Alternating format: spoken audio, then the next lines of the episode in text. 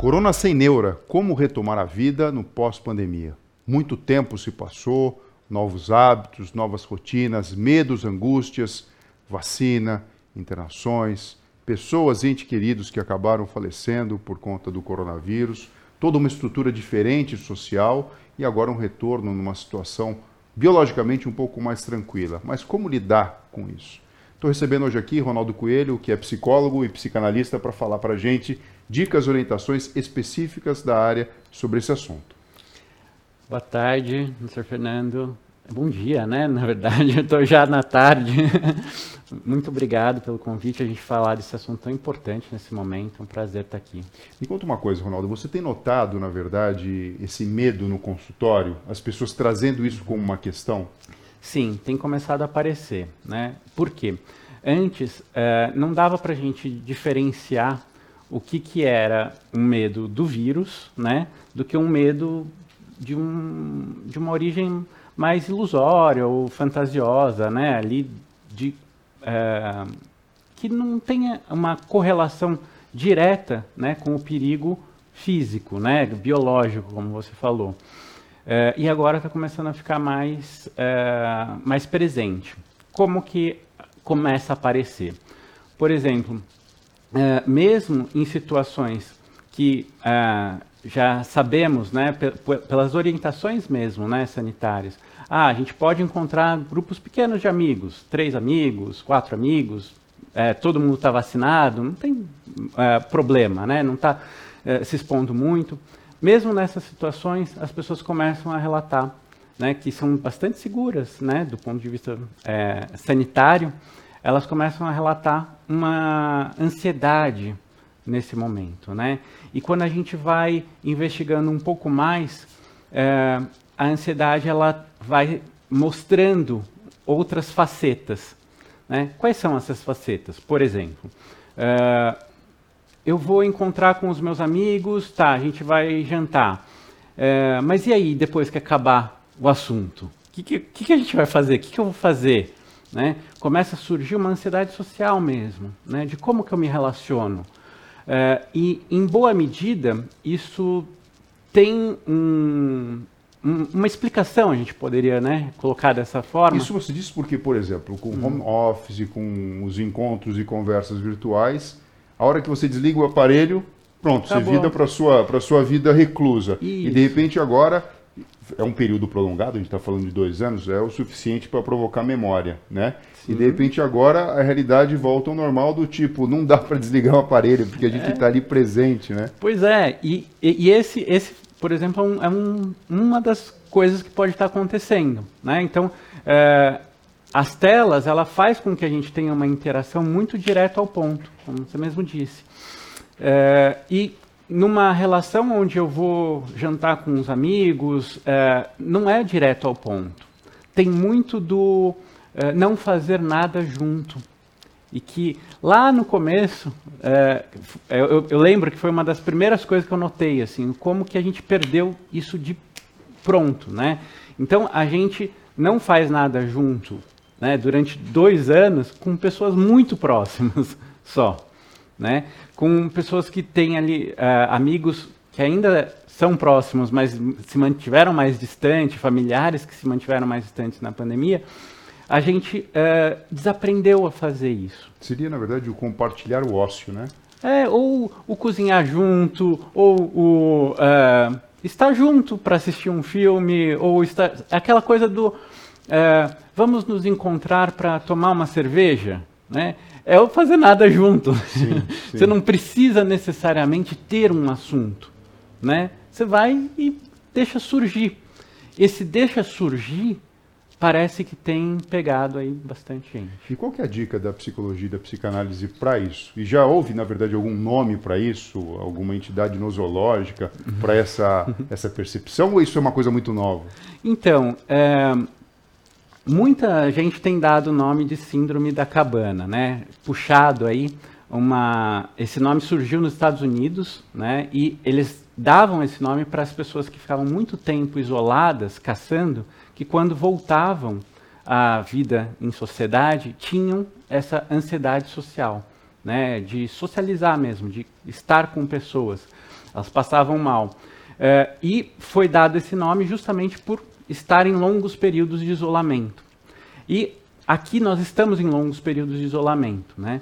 Mas caracteri a característica básica, né, muitas, muitas vezes aparece como a síndrome da caverna também, talvez por uma confusão, mas a característica básica não é sair de casa só, né? É justamente essa ansiedade em socializar, em estar junto com outras pessoas.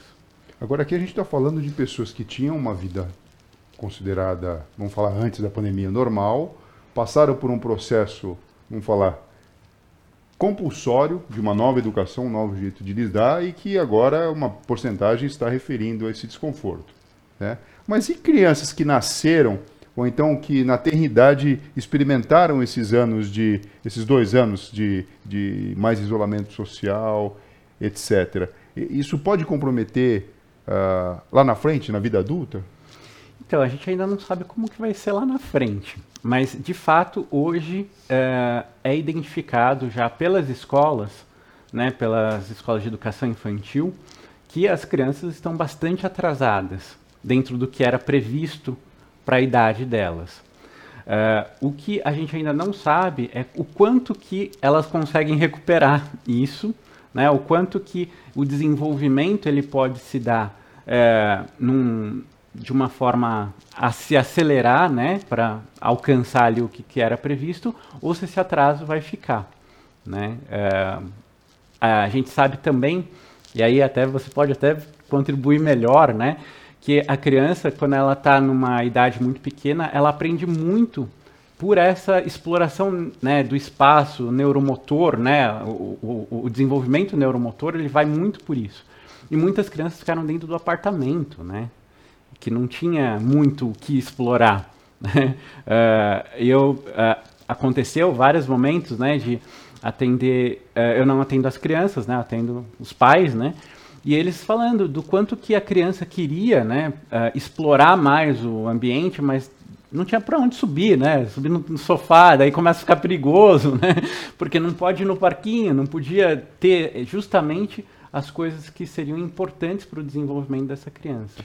É, quando você fala sobre isso, uma preocupação que a gente tem é que dentro de todo o processo pedagógico, organizado ou não, do ponto de vista neuromotor, você deixar a criança livre é bastante interessante no uhum. sentido de explorar novos ambientes e com isso entender as suas habilidades e desenvolvê-las.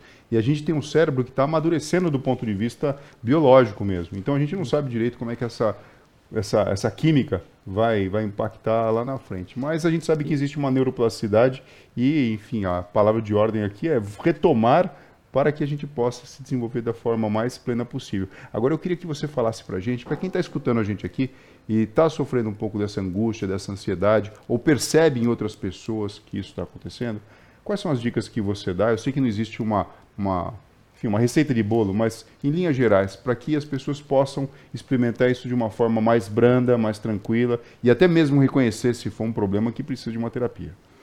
Então, acho que o primeiro ponto é poder entender uh, o que de fato faz você estar tá sentindo essa ansiedade no retorno. Né? Eu falei aqui de uma situação possível, mas não necessariamente seja essa, pode ser outras.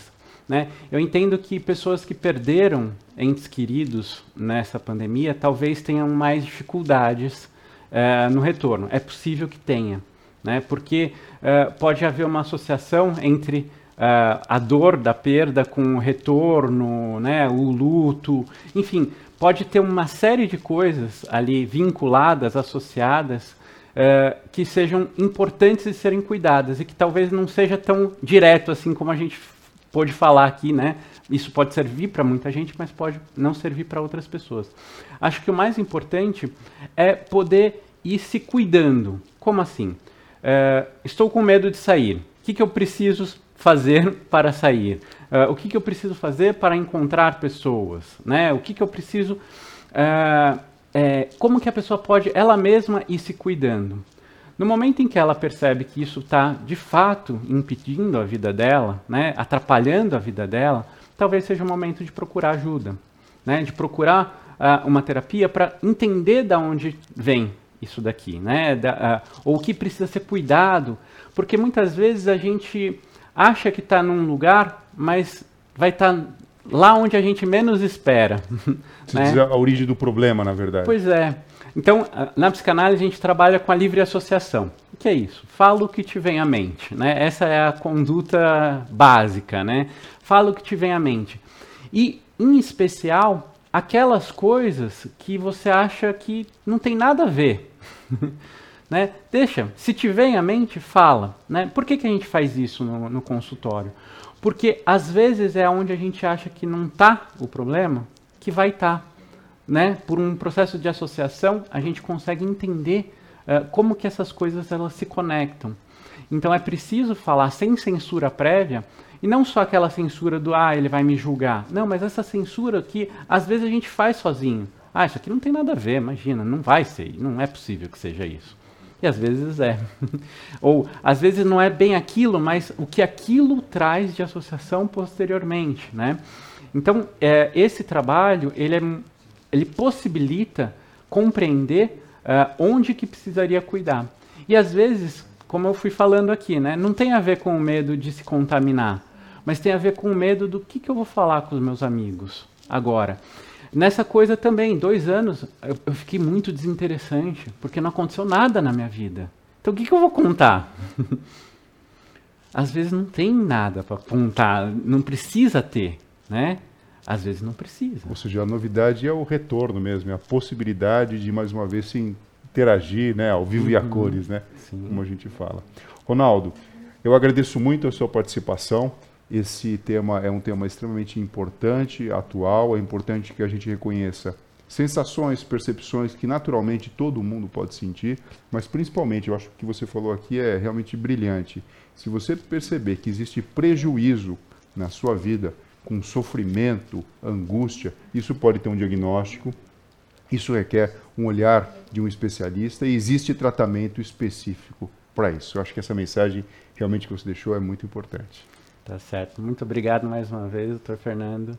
Prazer estar aqui com você. Muito obrigado você e, pessoal, bom retorno para todo mundo nesse pós-pandemia.